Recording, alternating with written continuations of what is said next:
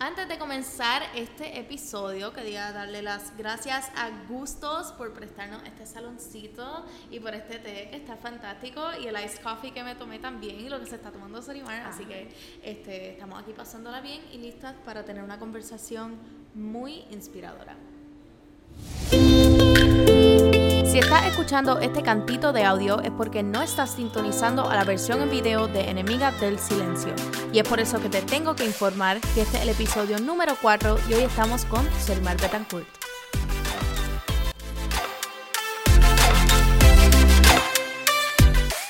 Are, are you ready for this? Claro. ¿Estás super ready? Estamos aquí ahora. Aquí En el. Zen mode. Abrir el espacio. Yo estoy súper alegre de que te puedo entrevistar porque ha sido como que ha estado presente en muchas como que muchos logros de mi vida. Incluso te entrevisté para Hip Latina te entrevisté para Vive Tonight eh, estuvimos juntas en los Storytellers así que ha estado como que en todos en todas las distintas como que etapas de mi vida, la escritura, televisión, este, en mis speeches y pues ahora en, en mi podcast, Enemiga del Silencio. Bienvenidos a todos los que nos están viendo hoy. Hoy estoy con Sorimar Betancourt, que es una de las mujeres que yo más encuentro inspiring en el mundo entero y te tengo una admiración, o sea, de, de forever. Thank you. Gracias por la invitación. Y tú para mí también eres una inspiración porque a tu corta edad has logrado tantas y tantas cosas y tantos movimientos lindos para el mundo, para la juventud y espero que puedas seguir inspirando a muchos, muchos más jóvenes eh, con todo lo que haces. Gracias. Este yo creo que es de los, de los episodios que más heartfelt va a ser porque tu historia no es una fácil, sino, pero sin embargo la cuentas con, con un temple tan, o sea, tan calmado y, y, y you make sure de como que recalcar de que esto es un issue este, y de que necesita hacer algo que trabajamos en todos los distintos aspectos, tanto como la donación de órganos, como los carjackings, como la seguridad de, de, de Puerto Rico. Cuéntame un poquito sobre el background de cómo comenzó toda tu misión. Pues todo comenzó la noche del 24 de junio del 2012, cuando salíamos de casa de mis papás de celebrar el cumpleaños de Ana Isabel y nos fuimos en dos carros para mi casa y Stefano se fue en la guagua de mi mamá, una Lexus blanca, y yo me fui en mi carro con Ana y con sus amigas y en medio de, de la carretera Stefano me llama y me dice que le están dando en el carro. He was rolling the car and they're hitting him on the back. Fueron sus palabras. Y yo le dije, wow, salte del medio, porque pensé que eran personas que tenían desesperación por pasarle por el lado. Y, y Stefano, como yo conozco, iba en híbrido y no le estaba dando mucha gasolina, iba muy lento. Y eso fue lo que primero me pasó por la cabeza, pero no sabía que en realidad pues le estaban haciendo un carjacking y eventualmente pues desgraciadamente le pegaron un tiro y estuvo cuatro días en centro médico y luego de esos cuatro días lo diagnosticaron con muerte cerebral y luego de eso vino Lifelink y me dijo que él se había registrado como donante de órganos, que si yo lo sabía, yo le dije que no, pero que si eso era su último deseo, que claro que lo iba a aceptar y, y con orgullo, tengo que decir que gracias a esa decisión, Estefano salvó a cinco personas de las cuales conozco a Camilo que tiene el corazón, Edwin que tiene el páncreas y el riñón, a Joan que tiene el pulmón izquierdo y a Melba que tiene el otro riñón. Y todavía me falta una sola persona que no he conocido, pero siento que algún día en mi vida aparecerá. Y estás en ese proceso de buscar quién es esa última persona. Definitivamente. Mis planes están ver cómo lo hago y, y los planes del 2020 pienso hacer un road trip for life por Estados Unidos y en eso estoy trabajando ahora. A ver cómo lo logramos, conseguir los sponsorships para poder crear conciencia de donación de órganos y que la noticia vaya alrededor del mundo e inspire a muchas personas a convertirse en donar, donante de órganos, a registrarse como donantes y, y a dejar una huella en las personas que salvan. Incluso cuando mencionas crear conciencia sobre la donación de órganos, tú al principio cuando te mencionaron lo de la donación de órganos tenías una percepción distinta de la que tienes ahora. Definitivamente mi percepción en ese momento, esa noche eh, que Estefano recibió el disparo y que el doctor me dijo que iba a durar de una a tres horas y lo entraron en intensivo pediátrico y no me dejaron estar con él y yo, pero ¿por qué? Y entonces cuando por fin entro a, a ver por qué no me estaban dejando entrar con mi hijo y veo que la doctora tiene un, un sticky note que decía Lifeline con el número de teléfono, yo dije, ¿qué están haciendo? Están matando, tú sabes, es como que yo no quiero que piquen a Stefano en 20 cantos y, y eso yo no me acuerdo haberlo dicho, pero me lo dijo la trabajadora social y es la percepción que yo tenía en ese momento y pienso que el mismo shock de lo que estaba pasando esa noche no me dejaba pensar correctamente. Y es válido, porque es, o sea, tú estabas, tú estás viendo, o sea, partes de, de, de tu hijo, o sea, y eso yo creo que cualquier papá, cualquier mamá, o sea, tiene todo el derecho de reaccionar de, de esa manera. Pero por eso mismo me preocupa cuando, pues por ejemplo, no estamos registrados pasa algo así y los órganos se pueden perder por falta de conocimiento, falta de em, sencillamente el awareness que necesitas saber de que eso salva vidas en ese momento tan difícil y tan doloroso que es la pérdida de un hijo. Igualmente, siempre he escuchado esta, esta cita de distintas páginas de donación de órganos. Cuando nosotros fallecemos, nosotros no, nuestro físico se queda aquí, así que ¿por qué no dejarle, o sea, darle la oportunidad a otro de que puedan vivir con esa, con esa parte que ya nosotros no vamos a utilizar, esa parte no van para ningún otro lado. Este, y yo creo que, que sí es súper, es bien válido, porque si tú le puedes dar esa oportunidad de vida a otra persona después de que tú la tuviste es tiene un valor increíble y tú no sabes lo mucho que, que lo va a agradecer a otra persona. Sin embargo, tú conoces eso. Claro, y sé también que no tan solo es el valor que le vas a dar a la persona, pero es el mismo regalo que te das tú misma y tu familia, luego de que puedes tener la posibilidad de conocer a esas personas y eso para mí ha sido muy sanador en el camino, poder tener la oportunidad de compartir con todos ellos. Y ahora pues estuve en Nueva York y fui a una cita médica con Joan, lo mismo con Camilo cuando voy a Miami. Que hay un video eh, de tu, de, o sea, cuando te encontraste con, con Camilo y pudiste escuchar el, corazón de... Sí, se llama El corazón de Estefan en Univision y de verdad que cada vez que lo veo me veo tan feliz ese día que yo creo que es el primer día que pude sonreír luego de la pérdida de Estefano, y no tan solo yo, pero Ana también. Hace siete años. Wow. ¿Desde la grabación de ese video? Mm, no, seis años y algo. Seis años y algo, Casi siete.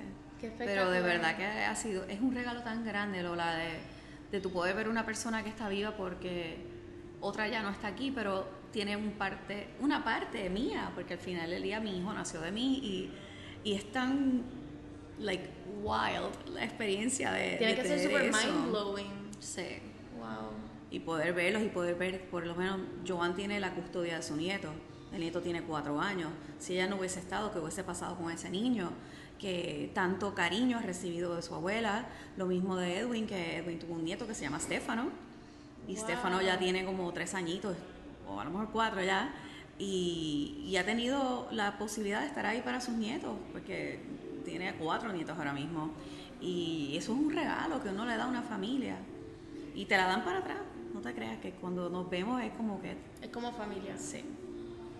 Tú, en adición a la, a la historia de Estefano y que te ha llevado a hacer todas las cosas que estás haciendo ahora, tú igualmente como persona, como individuo, tú tienes tu historia. Tell me un poquito en Arroz con Habichuela quién es Sorimar pues yo me siento que en realidad tengo tanto amor para dar y me lo siento en esta área así como que una energía tan brutal para regalarle al mundo. Y es tan fácil poder dejar una huella en los corazones de las personas, en, en ayudar a otros que tanto lo necesitan, en inspirar a otros familiares, otras mamás que luego de la pérdida de, un hijo no vuelven a vivir y se quedan en su casa, en su cama, eh, en, en su sala, porque no tienen la energía y no tienen, o sea, se sienten que parte de ellas muere, pero sencillamente están viviendo una muerte en ellas mismas total. Y yo siento que eso me toca hacer, inspirarlos a que vengan a sanar con nosotros en la Fundación Céfano en San Patricio, que salgan de su comfort zone y, y aprovechen las oportunidades que estamos creando, como por ejemplo las clases de yoga, que son los martes a las 4. Exacto, eso mismo te iba a preguntar. En ese local que ustedes tienen en San Patricio, ¿qué exactamente se lleva a cabo? ¿Qué distintas actividades tienen? ¿Para qué son estas distintas actividades? ¿Para quién? O sea, ¿quién puede ir? ¿Cómo, cómo funciona ese área? Pues mira, en la fundación nosotros tenemos un sofá. Y ese sofá es de convertir lágrimas en inspiración para otras familias. Y cuando entran las personas, entran con una tristeza, algunos entran llorando ya, otros solamente entran, dan una vuelta y salen y no dicen ni una palabra, pero todo el mundo está bienvenido. Y para nosotros es bien gratificante poder dar los servicios no tan solo a las familias que han perdido seres queridos, hijos, pero también a las familias que están esperando por un órgano o que sencillamente recibieron ese órgano y quieren dar las gracias a sus familias donantes. Y los ayudamos a escribir esas cartas para ver si tienen la oportunidad de poderse conocer en algún momento. Que eso para mí sería una cosa maravillosa, poder ayudar a otras familias a que tengan esa bendición que tuve yo y que solamente el 5% de las personas en Estados Unidos eh, logran tener esa relación, o sea, esa primera eh, encuentro, ese esa relación, esa familia extendida que llega a través de esa donación. En cuanto a los familiares que han pasado por pérdida, nosotros los tratamos con mucho cariño a todos, los respetamos, los dejamos llorar, si quieren llorar. El llorar no es nada. Pues claro que no. Llorar es un proceso de sanación. ¿Cuántas veces no has llorado? Yo lloro, o sea, tú dime, dime que llore, para que yo lloro todo el tiempo. ¿Y cómo te hace sentir después? Ay, es que siento que en un punto de mi vida, cuando mi familia estaba bien débil en el momento de mi cirugía de corazón abierto, eh, yo no me permití llorar porque me sentía que yo tenía que ser la, la fuerte en ese momento. Yo tenía que decirles, no, mira, si yo estoy tranquilo, ustedes pueden estar tranquilos. Que después de la cirugía pasaron a lo mejor un año, dos años, que yo estaba, pues, me sentía tranquila, pero después me vino como este, este burst de, emociones que había tenido tan, tan reprimida por tanto tiempo. Claro, el agradecimiento nunca me faltaba, siempre fui súper agradecida después de ese proceso de vida, pero me sentía que tenía tanto que no había podido expresar y ahora, o sea, tú me enseñas cualquier video, enséñame cualquier cosa y yo lloro on este, pero sí, es un proceso de sanación, incluso he escrito blogs y poemas, los poemas en mi libreta se ven las lágrimas que regalan la tinta y todo. Y el que tú permitas que las personas puedan tener un local o un sitio como un safe haven, que ellos pueden sentarse y, y dejarlo ir, eso es súper importante. Porque no necesariamente es la, la pérdida de un hijo ni la donación de órganos, sino que las personas tienen muchísimas causas, muchísimas emociones que ellos sienten que no las pueden dejar caer con nadie. No, aquí nosotros de verdad que escuchamos a todo el mundo, eso es súper importante, yo pienso que lograr llorar te, limpia el alma. Y, y, estamos dando unas clases de Mind Body Medicine. Y en esas clases son ocho sesiones. Y cada sesión viene con una herramienta de sanación. Y pues muchas de ellas son ejercicios de respiración, este, otras son escritura, otras son pintura, otras son eh, visualizaciones, diferentes eh, cosas, pero lo más importante de todo es el compartir cómo te sientes tú hoy, aquí ahora. Y eso abre las puertas a que a un universo infinito de historias Y es bien cómico porque se supone que la clase dura dos horas, pero es que nunca ha durado dos horas. Dura más. Tres horas. Porque la gente se, se y hay veces cuatro. Pero hay, bueno, buena es que no pudimos dar la clase. Sencillamente tuvimos que cancelarla, decir, mira, como tuvimos ya las dos horas y no habíamos empezado el tópico, dijimos, vamos a dejarlo una semana más, porque estos tópicos, todos los tópicos son importantes y hay que dar ese espacio. Pero en ese espacio que ocurrió allí esa noche, nosotros dejamos, éramos eh, 11, y, y sencillamente, como entendemos que la sanación viene de eso mismo, de cómo tú te sientes y a lo mejor cuando tú dices algo, que esta otra mamá le abre un espacio a esa otra mamá o a ese otro papá y cada cual va a tener un comentario sobre lo que tú dijiste luego, ¿no? Porque nosotros tenemos reglas y cada uno, el que tenga el corazón, es el que le toca hablar y el resto nos toca escuchar. Y hasta que esa persona no termine no se puede interrumpir. Y, y también tienen el, el permiso de decir yo no quiero hablar. O sea que si no se sienten preparados tampoco los vamos a empujar. De ninguna manera esta sanación es privada, es uno a uno y... Y que hay es- veces que lo que uno necesita hacer es escuchar para, para sentirse que están healing. Que no necesariamente para todas las personas es hablar, sino sentarse a escuchar y poder reflexionar. Cuando yo cogí ese training, eh, yo estaba en Culebra y yo los primeros dos días no paraba de llorar. Y yo, pero ¿por qué yo estoy llorando? Yo nunca lloro. Y era llora y llora y llora y yo, Dios mío. Y yo me estaba quedando con otra voluntaria de la fundación en, en un apartamento. Y yo le digo, pero tú lloraste. Y me dice, no, yo no he llorado nada, estoy súper bien. Entonces, los últimos dos días le tocó a ella llorar. Y yo estaba súper bien. ¿Y tú? Y ¿Por qué tú estás es. llorando? Así es. Y entonces me decía, pero es que yo no sé, yo sigo llorando. Y yo, cada uno nos toca cosas diferentes. Y uno nunca puede decir como que, uno nunca sabe, eso es lo que viene, es lo que está para ti, es la, enseñanza que te toca ese día, es el botón que, que te tocaron otra persona que de la nada empieza a hablar de un, de un tema que o te recuerda algo o estás pasando por lo mismo o ¿verdad? cosas diferentes de nuestra situación, pues como tenemos los grupos de apoyo de padres de niños fallecidos, eh, pues es como le decimos nosotros a, a nuestro las personas que nos están entrenando, le digo, mira, que nosotros tenemos algo bien especial, que ustedes tienen grupos de apoyo normal, o sea, no es normales, pero en lugares de trauma, eh, ellos van a la- al sitio de guerra, ellos van a Kosovo, ellos han ido a escuelas como en Florida, Que ¿te sí. acuerdas que hubo la, la masacre? Pues eh, ahí ellos fueron a entrenar a esos Wow. niños y ahora pues estamos en Puerto Rico nosotros regalando este, este, estas herramientas tan divinas y tan importantes de tener. La fundación Stefano cuenta también mucho con el arte. ¿Por qué el arte? Porque yo soy diseñadora de joyería y yo Que pintaba. siempre está blindada. Esto lo hice anoche. Anoche Las mismo. cinco bolitas, sí. Están preciosas. Y la mariposa, porque las mariposas, tú sabes que yo veo mariposas y pienso en mi hijo. Pero yo siento, hay veces que, que yo digo, necesito pintar. Y llego a mi casa y saco todo lo que tengo en la cocina, busco las pinturas y tiro la pintura en el mismo counter de la cocina. Y con rolos empiezo a pintar y, y me siento que me baja el estrés, me, me- como que te pone en órbita. Y por eso es que digo, es tan importante. Si eso a mí me sana, sé que va a sanar a otras personas y lo quiero compartir con el mundo para que poco a poco todos alrededor de, no tan solo Puerto Rico, pero también en el mundo entero puedan conseguir sus técnicas de sanación que les funcionen a cada uno personalmente. Igual con la cerámica, cerámica, cuando te dan un pedazo de barro, Y lo puedes transformar. es la transformación de los sentimientos de uno.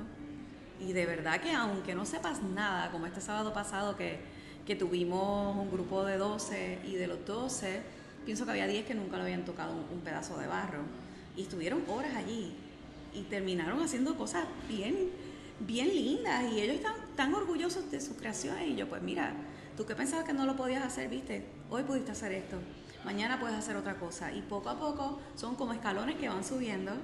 y- Igualmente que el arte, lo Sí. bonito que tiene es que cuando tú creas algo, es algo tuyo. También. Y que entonces uno se siente como que ese sentimiento de, de wow, este- esta creación es, es mía y representa lo que yo soy, las capacidades que yo tengo. Y pienso que la, la fundación tiene una manera muy increíble de transformar eso, esos sentimientos de las personas y lo ha hecho con un montón de cosas. Es que las ideas llegan, yo pienso que uno está bendecido cuando, cuando tienes tanta creatividad y, y dices, ok, ok, espérate, ¿qué puedo hacer con esto? Entonces coges como por ejemplo las pinturas de los papás y los quieres, quieres que ellos se sientan bien, así que ¿qué vamos a hacer con todo esto? Pues quiero hacer una exposición en una galería y quiero hacer esto, o sea, son tantas, tantas cosas y, y yo sola pues obviamente se me hace difícil, pero poco a poco están llegando el voluntariado y los, las personas que tienen la experiencia necesaria para poder decir, espérate, Selmer, párate un momento, tú sabes, como que vamos a hacer la lista, vamos a ver por prioridad que debe de ir primero, que debe de ir después, cómo vamos a organizar para que una cosa fluya de un lado a otro y que no se sienta como que you're all over the place. Yo, yo often me siento que estoy all over the place. Yo también. Yo creo que yo necesito como que volunteer. Si tú me quieres echar para Pues acá en claro, algún momento, claro que it would be great because I need them. Sí, pero eso, eso es, para mí se me hace bien duro porque yo quiero hacerlo todo ya y no es tan fácil hacerlo Eso todo yo ya. siempre he dicho, cuando a mí la gente me pregunta, bueno, ¿y qué es lo próximo? Yo todo, todo es lo próximo. Yo en mi vida hubiese pensado que yo iba a estar haciendo esto ahora mismo. Yo lo que me recuerdo fue que un día le dije a mis papás, voy a hacer un podcast, me dijeron, estás loca, estás haciendo demasiadas cosas a la misma vez, pero ¿qué micrófono quieres? Este, Me y- encantan tus papás. Sí, ellos, sin ellos, no sé, no sé qué haría. Y tú tienes un, una vibra de que yo me siento que cualquier joven que te habla pueden sentir que tú eres como un parent figure para ellos.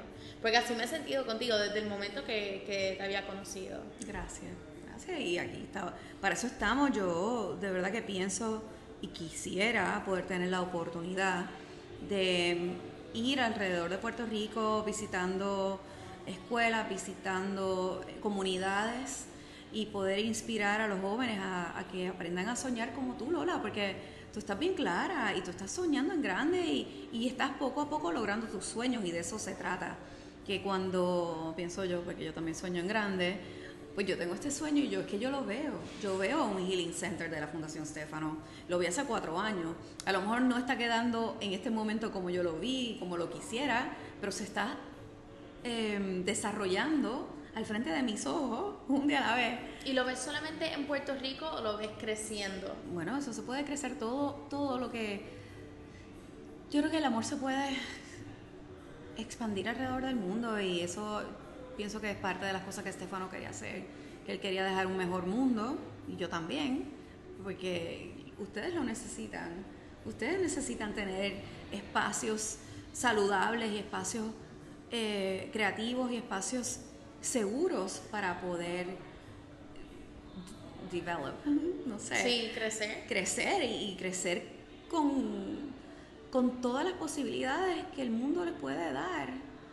Y, y que a lo mejor pues cierran las puertas o uno ve las puertas cerradas y, y moviendo un botón aquí, un botón allá, pues empiezan a abrirse esas otras puertas porque esas puertas no te convenían.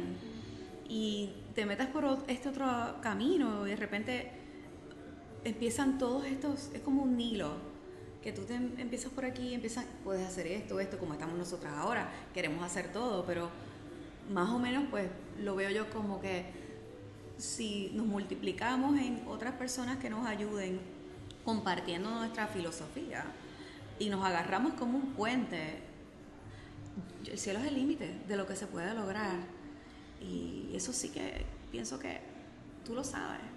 Yo me he dado cuenta igualmente que con las personas que tienen estas misiones de vida y que están logrando muchos cambios, en adición a tener mucha gente que los apoya, igualmente tienen personas que, que no entienden necesariamente el propósito y no entienden lo positivo del propósito. ¿Te ha ocurrido eso? Oh, sí, me está pasando en este momento con la ley, eh, creo que es 1186, de, que están tratando de, de pasar en el Senado, que es la ley del opt-out, de que todo el mundo sea donante a menos que no quieran serlo. que no es que te estén obligando a ser donante, sino que al revés, están dando... Que en vez de no serlo, lo seas y si no quieres... Exactamente, y que te vayas y pongas no quiero, punto. Es tan sencillo, lo puedes poner en siete, siete maneras de hacerlo. Se lo dices a tu familiar, lo pones en tu licencia de manejar, lo pones en un registro en internet.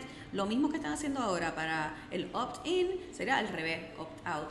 Y yo veo que en países como España, que es el lugar número uno de trasplantes de órganos, pues claro, porque está el opt-out. Y eso da la posibilidad de salvar tantas vidas más que no entiendo. Tú sabes, yo creo que, es que la gente no lo ha entendido muy bien el concepto. Yo lo veo como un regalo de amor, un regalo de que lo puedes dar, que si no lo quieres hacer por religión o por cualquier otra circunstancia, sencillamente lo dices y no hay ningún problema. Pero sé que podríamos tener mejores posibilidades de salvar a muchas personas como Virginia, por ejemplo. Virgen, Virgen. Virgen llegó a San Patricio hace la semana pasada, le hicimos un video, a Virgen le dieron dos semanas de vida. Necesitan pulmones y no tiene plan médico, no tiene nada. Y que las listas continúan, se continúan añadiendo personas. Y si no hay suficiente, o sea, personas que estén willing a, a donar órgano ¿Qué pasa con esas personas? Fallecen, fallecen. Desgraciadamente hay personas que fallecen todos los días, cada tantos minutos fallece otra más, esperando por un órgano. Tengo una señora que me mandó un mensaje de Nicaragua ayer, que su hija también necesita unos pulmones, y yo digo, Dios mío, ¿qué yo puedo hacer? Ellos están en Nicaragua, por más que yo quiera hacer magia, o sea, no es fácil. A mí igualmente me llegan mensajes más del lado de niños y niñas que necesitan que se les realice una cirugía de corazón abierto y no tienen el dinero para hacerlo. Y, o distintas cirugías, o sea, distintos procedimientos y el dinero no está. Y yo pienso que debería haber mucho más awareness, tanto como de la donación de órganos como de estos funds, o sea, a dónde van estos niños que tienen su vida entera ahead of them y no, o sea, es como que la gente no sabe medir el valor de la vida hasta que la tuya está en peligro. y eso yo lo he podido ver y me imagino que tú lo has podido ver. Es que la gente piensa que esto no le va a pasar a uno y de repente te pasa a ti y claro que vas a querer que esté el opt-out para que tengas más posibilidades de poder vivir. Pero hasta que no estés en esos zapatos uno no puede juzgar a la gente, uno tiene que ser abierto, uno tiene que pensar, tener empatía, pensar en las otras personas que están pasándolo súper mal, que no saben cuál va a ser su último día por falta de ese órgano o por falta de un corazón o por falta de tantas cosas. Hay personas que no tienen córneas ahora mismo, que o sea, las córneas no les funcionan y que necesitan trasplantes de córnea y con el revolú que está pasando en medicina forense y que se están tardando mucho en sacar a los cadáveres, te pueden haber sacado la córnea para donación, pero si se tardan más de 14 días en darte tu autopsia, pues ya esas córneas no funcionan y las tienen que congelar y entonces ya no funcionan para trasplante. Y hay ahora mismo una escasez de córneas bien grandes en Puerto Rico. Wow. que uno lo primero que piensa es ah, pues el hígado, los pulmones, el corazón, pero uno no piensa en las córneas. En las córneas, en los tejidos, en, en muchas cosas, o sea, hay tanta gente que uno puede mejorar su calidad de vida a través de la, del trasplante de tejido que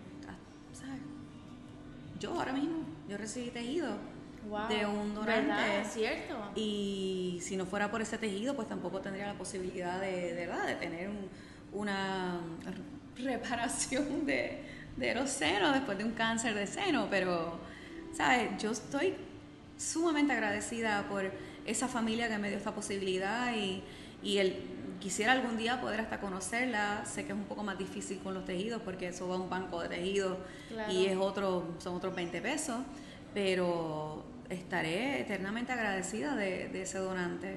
Yo creo que tu palabra es agradecimiento. Sí. Esa es yo creo que la palabra que, que te describe, que, o sea, que tú, tú emites, o sea, agradecimiento. Y eso para mí es eh, very fulfilling. Yo pienso que lo más importante que yo quisiera dejar también es compartir la paz, porque al final del día cada uno de nosotros debe de lograr eso. Y es un, viene con un equilibrio. Y aceptar las cosas que te pasan y, y mirar las cosas positivas de las cosas negativas que uno piensa que son negativas, pero a lo mejor es que sencillamente no es el plan, o sea, y no te convienen y uno está encima de ellas como que yo quiero que esto pase, yo quiero que esto pase. Y tienes que darte la oportunidad de vivir y, y fluir. Y ahí es que uno encuentra la paz dentro de uno y para repartirla con el mundo. Estoy de acuerdo. Yo, además de que las personas conozcan tu historia, quiero que las personas conozcan unos datos curiosos. Ok. tuyos. Muy Ok, bien. ¿Estás, estás- estás preparada? Me encanta la idea. Súper. Porque mucha gente, es que yo me he dado cuenta que mucha gente escucha tu historia, pero no conocen, o sea, la esencia, esas cositas que como que nos hacen us. Ok. Empezando, ¿cuál es tu color favorito? Violeta. ¿Por qué el violeta? Ese es el color de la fundación, ese es el color de la transmutación, y es un, un color muy espiritual. Y me encanta. Y si me dices el segundo sería verde, y el verde es por la esperanza. Y estoy así, un, como que entre verde y el violeta. Y si los mezclo se queda, queda brutal todo. O sea, y, y tú ya lo, lo tienes eso y tienes las explicaciones mira. del por qué. Aquí están, hay violetas aquí y verde también. Hay una piedra que es verde con violeta. Sí, aquí. Sí. Wow. Y me encanta. A mí esto es lo que me encanta, eh, combinaciones de colores y crear colores nuevos y crear cosas nuevas y Súper. únicas. Sí. ¿Quién te inspira? Me inspira la juventud porque sé que es nuestro deber dejar un mejor mundo y uno tiene que inspirarse con estos niños que están tratando de echar adelante y, y personas como tú que están haciendo la diferencia por, por los otros jóvenes. Eso a mí me, me emociona, me motiva y me hace trabajar más duro todavía. ¿Qué canción te motiva? La de Cause I'm happy, happy, happy. y si mi hija me ve va a decir, Mom, shut up. Like, uno Es tiene un- que subir es un daughter thing. Sí, cause I'm happy y, y vivir, vivir, la, la, la, la, la. Yes. Es todo about living and being happy. Sí, hay que uno ser el cheerleader de uno mismo para seguir hacia adelante. ¿Cuál es tu quote favorito, tu cita favorita? Oh my God, eso sí es difícil. En quotes, hay tantos que, que no te podría ni, ni decir, ahora mismo no me, no me viene ninguno así. Puede ser uno super cheesy también. Just do it. Just do it. Ese, sí, yo, that's my saying. Yo siempre digo, just do it. Porque ¿Qué es lo peor que puede pasar? nada, Exacto. O sea, que te digan que no o que no te salga bien, pero si nunca lo tratas, jamás vas a saber. Y hay que salir del comfort zone. ¿Cuál es el mejor compliment que has recibido? En estos días, hmm, los compliments. Pues una persona me dijo que ellos pueden, they can see my soul through my eyes. Oh, eso es interesante. ¿Verdad que sí? Esto como- que, Eso como que hasta me asusta un poco. ¿verdad? A mí también yo digo, ok, no puedo mirar a nadie, no me gusta. ¿Cuál ha sido Pero tu sí. logro más grande? Salvar vidas. ¿Y tu el mayor logro más grande, digo, mi logro más grande es tener a mis hijos, obvio. Pero luego de, de ver a Ana Isabel, que está creciendo muy bien y todo lo demás, pienso que el próximo logro fue poder sacar a, a todos estos pacientes de Puerto Rico después del huracán y además de eso la Fundación Stefano, que estamos dándole esa segunda oportunidad de vivir a tantas familias luego de, de la muerte de un ser querido. Todos esos son logros que, que me hacen feliz ¿Cuál es tu mayor deseo? tener un healing center for grieving families lo antes posible, especialmente los grieving children.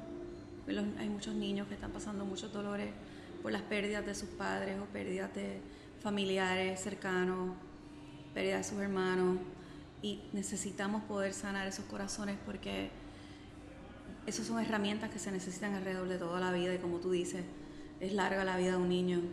So, vamos a ayudarlos a poder progresar rápido.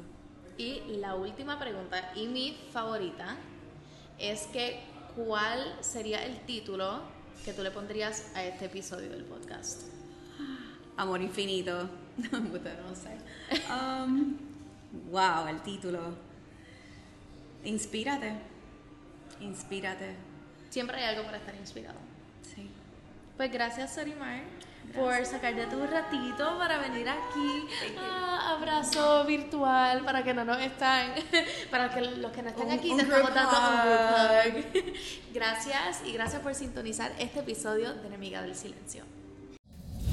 Gracias por sintonizar este episodio de Enemiga del Silencio. Si lo disfrutaste, compártelo. Sígueme en todas mis redes como Lola Montilla PR y busca más episodios en lolamontilla.com.